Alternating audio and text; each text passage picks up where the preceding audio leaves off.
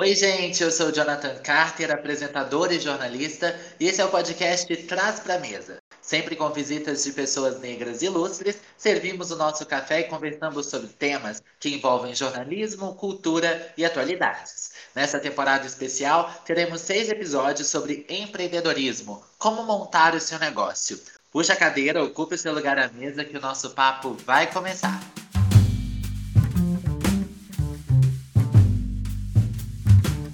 Comigo nessa nova jornada, a jornalista Daniele Vaz. Oi, Dani. Oi, Jonathan. Oi, ouvintes. Muito bom estar aqui de novo nesse episódio.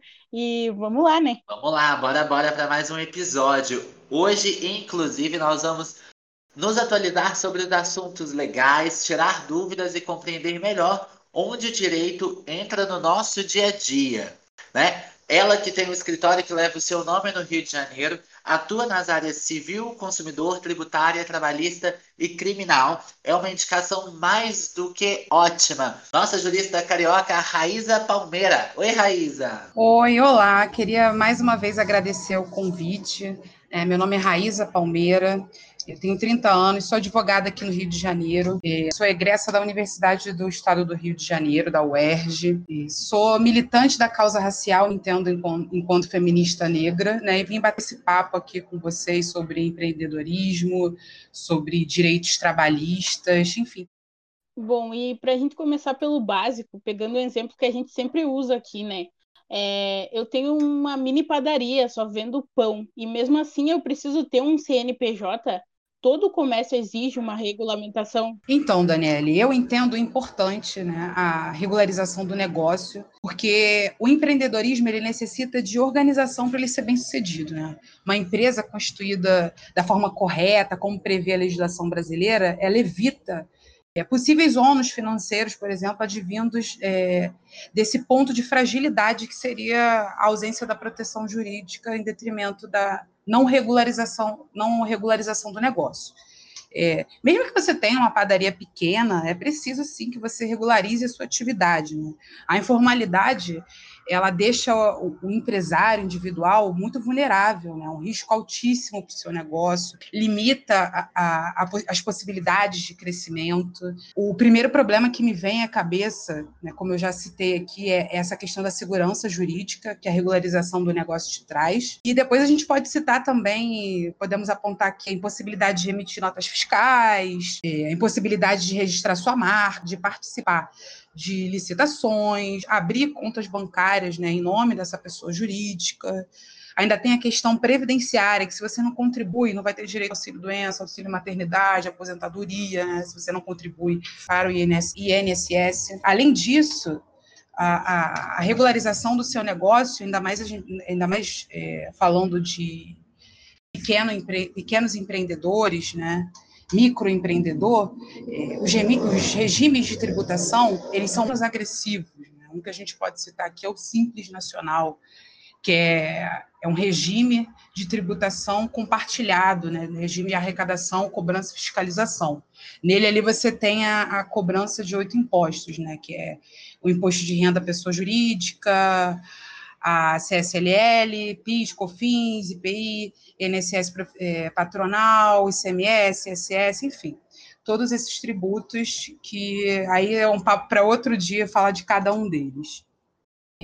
A lei complementar 123, 123, 123, perdão, de, dois, de dezembro de, 2000, de dezembro de 2006, né, assinada lá atrás pelo presidente Lula, ela traz as normas relativas, as normas gerais, né, relativas a esse tratamento diferenciado que é dispendido às, às microempresas, às empresas de pequeno porte, né? tanto no âmbito é, da União, quanto dos estados e dos municípios. Raída, e aí, seguindo então, como que eu faço para ter uma empresa 100% legalizada? Qual que é o órgão que eu preciso procurar para poder legalizar minha empresa. E o mais importante, né? Eu consigo fazer isso sozinho ou eu preciso guardar um dinheiro para contratar uma ajuda? Então, Jonathan, aí vai depender né, do negócio que você vai empreender, né? da pessoa jurídica que você vai constituir. Já que aqui a gente está falando de pequenos negócios, né? Vamos falar sobre o MEI. O que é o MEI? O MEI é o, micro, o microempreendedor individual, é o empresário individual é aquele ou aquela que administra né, seu pequeno negócio sozinho, sozinho, sozinho ou sozinho. Ele foi criado justamente para levar essa proteção jurídica a quem estava trabalhando na informalidade. Para formalizar o seu negócio como é, microempreendedor, basta você sozinho acessar o portal do empreendedor no site do governo federal e realizar seu cadastro. Ah, o que, que é necessário? Né? Você precisa dos seus dados pessoais, é, da SUG, título de eleitor, declaração de imposto de renda, dados, dados de contato, endereço residencial, né? Vai precisar também da descrição da sua atividade econômica, do seu negócio. É, é preciso também respeitar os requisitos que lá estão. Né? No próprio, na própria página vai estar lá. É, os requisitos são faturamento limitado a 81 mil por, por ano, não ter participação como sócio, administrador ou titular de outra empresa. É, você pode contratar no máximo um empregado, tá? E você tem que exercer as atividades que estão previstas no anexo da resolução. Tem um link lá onde você consegue acessar esse anexo com essa planilha, onde estão todas as atividades autorizadas. Antes do, de iniciar o cadastro, é, você precisa verificar se a sua atividade econômica é autorizada pela autoridade municipal. É, se você estiver recebendo algum benefício previdenciário, a formalização do teu MEI é possível que haja que ocorra cancelamento desse benefício. Se você for servidor público, você precisa ver a legislação é, da, sua, da sua carreira, se ela permite que você formalize o MEI né? E como eu disse, não é possível você formalizar o MEI se você for sócio, administrador, titular de outra pessoa jurídica, de outra empresa, tá? Quando tu fala sobre a autorização da autoridade municipal, é sobre o alvará de licenciamento? Então, respondendo a sua pergunta, não necessariamente em relação ao alvará, né? Você precisa verificar junto à prefeitura né, do município onde você reside se a atividade, atividade econômica exercida pela sua pessoa jurídica, pelo seu empreendimento, é autorizado naquele município. E aí você pode verificar junto ao site, é, as unidades de atendimento da prefeitura, porque o alvará é um documento de autorização que é concedido posteriormente à constituição da pessoa jurídica.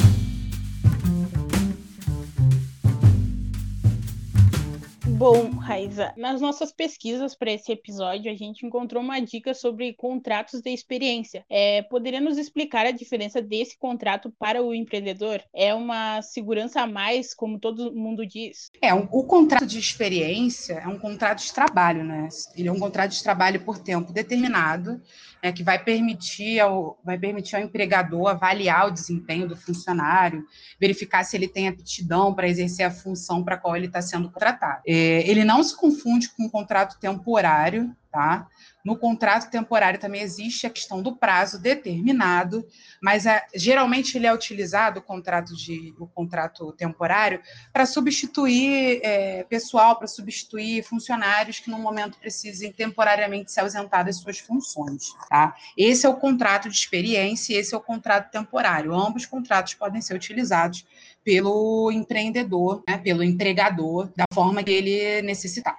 Eu gosto sempre de trazer o papo, Raíza, para o mais simples possível, né? Para a gente não ter nenhuma dúvida. Então eu sempre falo, gente, vamos lá, do princípio, do começo, voltando. Então, ainda falando sobre contratos de trabalho, né? Eu fiz um contrato de experiência, por exemplo. E eu assinei, a pessoa que é empregada assinou e a gente está de acordo. Ainda assim, eu preciso levar esse contrato num cartório? Então, você precisa, na verdade, não é no cartório de notas. Você é necessário que o contrato de experiência, por exemplo, seja registrado na carteira de trabalho daquele profissional que você está contratando, né? O contrato de experiência especificamente ele é anotado lá atrás nas anotações gerais, tá? Não tem um prazo ali Tá, já que a gente estava falando anteriormente sobre contrato de experiência, não tem um prazo mínimo para essa contratação, mas ela tem que ser registrada na CTPS do, do empregado que você está contratando. Tá? É obrigatória essa assinatura, esse registro na CTPS dele. Bom, e esse contrato ele pode ser renovado e se, se eu posso renovar por quanto tempo eu, eu posso renovar esse contrato? O contrato de experiência ele tem uma duração máxima de 90 dias. Você só pode é, prorrogar uma única vez. Então, você pode transitar dentro desse prazo de 90 dias com uma única prorrogação. Aí fica a critério do empregador é, de em quanto tempo ele vai inicialmente estabelecer esse contrato e se ele vai prorrogar. Geralmente acontece do, do, do empregador, por exemplo, é, propor um contrato de experiência de 45 dias e depois prorrogar por mais 45 mas não pode ultrapassar esse, esse prazo de 90 dias, tá? Caso é, a prorrogação ocorra mais de uma vez no contrato de experiência, esse contrato de trabalho ele já vai ser entendido como indeterminado. Aí vai ser um contrato de trabalho normal, tá? Com prazo indeterminado, com todas as garantias direitos trabalhistas com contratos de trabalho indeterminado possuem. Falando em direitos trabalhistas, além do salário, o que que um empreendedor, o que que uma pessoa que está contratando, ela é realmente responsável legalmente, né? Responsável perante aos, aos funcionários, Raíza? Então, Jonathan, é uma boa pergunta essa, né? Além do salário, é direito né, do funcionário, do empregado, o registro, você está aqui alguns dos mais importantes. Registro na carteira de trabalho, é direito do empregado ter registrado seu contrato de trabalho na sua CTPS, na sua carteira. Não é autorizado, aliás, é proibida né, a retenção deste documento. Recebeu a carteira de trabalho para anotar, o empregador tem o prazo de 48 horas para efetivar essa anotação e devolver a documentação ao empregado. Além disso, a gente tem a questão da jornada de trabalho, que é prevista na Constituição Federal, que são oito horas diárias, no máximo de oito horas diárias, com 44 horas semanais. Se passar dessa limitação, já é configurada hora extra, né? E aí já é devida hora extra. Temos também como direito do trabalhador intervalo intra-jornada, né? Até quatro horas a gente não tem a previsão de descanso intra-jornada, mas após seis horas, 15 minutos. Aliás, mas até entre quatro e seis, 15 minutos. Após seis horas de, de, de jornada, uma hora de descanso. Temos também o 13 terceiro, que é um direito trabalhista, férias, fundo de garantia do trabalhador, a depender da contratação, se não for uma contratação remota, vale transporte, e assim vai. Aqui eu citei alguns dos principais direitos trabalhistas. Bom, e recolhimento do FGTS e outros direitos trabalhistas, como o 13 terceiro, também valem por, para os pequenos empreendedores, né? Sim, sim. Se você contrata alguém né? É seu dever, independente da, da estrutura do seu negócio, a dimensão dele, dele, se ele é um pequeno negócio, se você é um microempreendedor. Se você contrata alguém, é seu dever garantir a essa pessoa todos os seus direitos trabalhistas, previstos tanto na Constituição como na consolidação de leis trabalhistas, CLT. Por exemplo, no caso do, do contrato de experiência, se a rescisão ocorrer a pedido do empregado ao final ou antes do fim da vigência desse contrato de experiência, é devido saldo de salário, é, férias proporcionais ao período trabalhado, mais um terço, décimo terceiro salário proporcional, FGTS, né, o direito ao saque do FGTS depositado nesse período. Caso seja feito, é, caso a rescisão desse contrato de experiência ocorra a pedido do empregador, sem justa causa, vai ser devido o saldo de salário pelo, pelo período trabalhado, as férias proporcionais também, um terceiro, FGTS, e aí, nesse caso, sem justa causa, entra a multa dos, dos 40% do FGTS, né? ainda a indenização de 50% sobre o tempo que, faltaria para o fim do contrato. E aproveito aqui também para dizer se não constar cláusula no contrato de experiência, autorizando as partes a, a rescindirem a qualquer tempo né, esse contrato, a empresa ela deve pagar o aviso prévio, sim, em caso de demissão.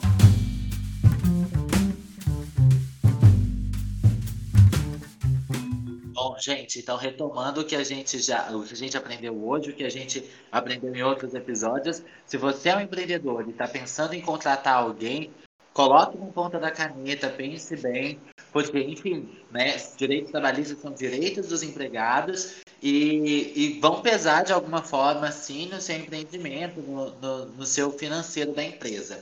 E a gente já gravou aqui sobre finanças e impostos. Então, para finalizar o nosso papo, mas muito, o nosso papo muito gratificante, eu queria enfatizar: existem riscos ao meu negócio caso essas três estruturas não sejam sólidas e bem estruturadas? E quando eu falo essas três estruturas, eu digo os tributos, controle de despesas e questões legais? Sim, com certeza, né? Como a gente iniciou aqui, iniciei falando no nosso papo, é, empreendedorismo, é, ele exige a organização, né? E a organização, principalmente desses três pilares que você apontou. Né, pagamento e recolhimento de tributos, controle de despesas e questões legais. Tudo isso, né, iniciando pelas questões legais, estão, estão ligados à é, regularização do seu negócio, do seu empreendimento.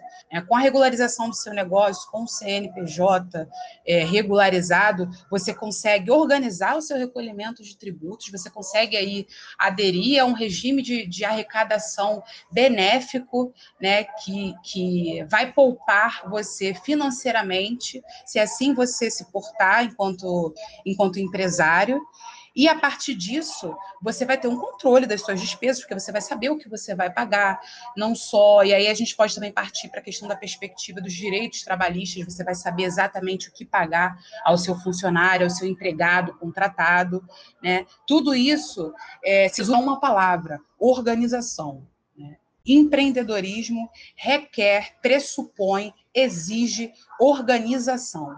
Então, é, esse papo que a gente está batendo aqui hoje é muito importante, porque é um instrumento para possibilitar que as pessoas se organizem que elas se instrumentalizem e possibilitem, viabilizem o bom exercício, salutar, salutar exercício da sua atividade econômica. Né? E com a organização, com o exercício salutar da sua atividade econômica, consequentemente, né, você vai ter um bom negócio, um negócio que lucre na medida do possível, é, tendo em vista a realidade que nós vivemos no momento. E no primeiro episódio, Raíssa, a gente fez uma pergunta para os entrevistados que era se existe ideia boa e ideia ruim para empreender. E aí eu queria saber de você, tendo seus conhecimentos aí sobre empreendedorismo, sobre questões legais que envolvem o empreendedorismo, você acha que existe ideia boa e ideia ruim para empreender ou qualquer ideia serve para empreender? Então, Jonathan, é, eu não acredito que exista ideia ruim, desde que não seja uma ideia ilegal, que aí vai te colocar num outro lugar, né? A, o empreendedorismo, a gente sabe que está ligado à, à, criatividade, né? a você setorizar, organizar as ideias no intuito de encontrar uma solução para os problemas que te orbitam, né? você viabilizar a tua atividade, seja ela qual for, repito, desde que não seja atividade legal, mas é isso, é você usar a sua criatividade, usar o seu poder de pensar além, de ir além, e colocar isso na prática, né? regularizar essa atividade, como eu disse, que é importante fazer isso. É, acho que valorar as ideias que possam surgir acaba limitando, né? empreendedorismo não tem, não cabe no empreendedorismo no momento esse tipo de limitação. Né? Na verdade, não sei nem no, no momento, acho que não cabe em momento nenhum.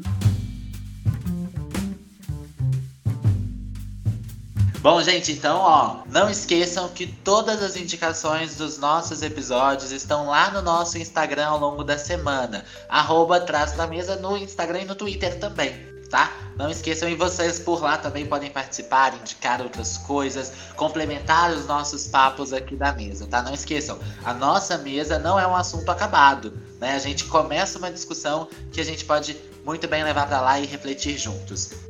Bom, Raíza, muito, muito, muito obrigado pela sua disponibilidade, por ter compartilhado conosco todo o seu conhecimento, todo o seu tempo de trajetória aí na sua profissão. Quero te agradecer pela sua participação e parabenizar pelo trabalho que tu vem fazendo. Nossa, eu que agradeço o convite, né, a generosidade de vocês de me chamar para participar desse projeto maravilhoso, né, um projeto que é, convida pessoas negras para falar sobre seus conhecimentos técnicos, não nos limita ao nosso lugar de dor, né, que é um lugar inquestionável, é um lugar que pulsa diariamente, nunca deixa de doer, você acorda e dorme preto nesse país, então, enfim, muito bom, muito especial esse projeto, é um prazer poder fazer parte, poder falar, poder compartilhar, poder orientar. Eu que agradeço. É isso, gente. Dani, obrigado também por ter participado de mais um episódio da nossa mesa.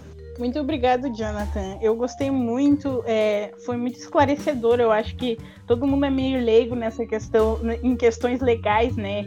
E aí, pensar em empreendedorismo agora, com essa temporada, tá me abrindo bem a mente. Então, muito obrigada. Me considere esse lugar a mesa. Capaz, tu é muito bem-vinda aqui, dividindo esse espaço com a gente. E termina aqui mais um episódio do podcast Traz pra Mesa, gente, em edição especial, né? Nova temporada, Preto Capital, onde a gente fala sobre empreendedorismo, como montar o seu negócio com produção e roteiro de Zé Catelan, apresentação e roteiro por Daniele Vaz e Jonathan Carter. E não esqueçam que vocês podem sempre comentar as nossas mesas, participar das nossas discussões através do nosso Instagram e Twitter, arroba Traz Pra Mesa. Por lá vocês ainda conferem conteúdos extras que estão sendo produzidos pela Naju Pereira, que tinha uma coluna no nosso podcast na última temporada, e pelo Felipe Mendes, que faz o nosso designer e edição de imagens. Então, vão lá, corram, sigam a gente, que por lá vocês ficam por dentro de todas as novidades dos nossos episódios e do podcast como um todo. Né? Obrigado pela companhia de vocês até aqui. Um beijo, até a próxima mesa.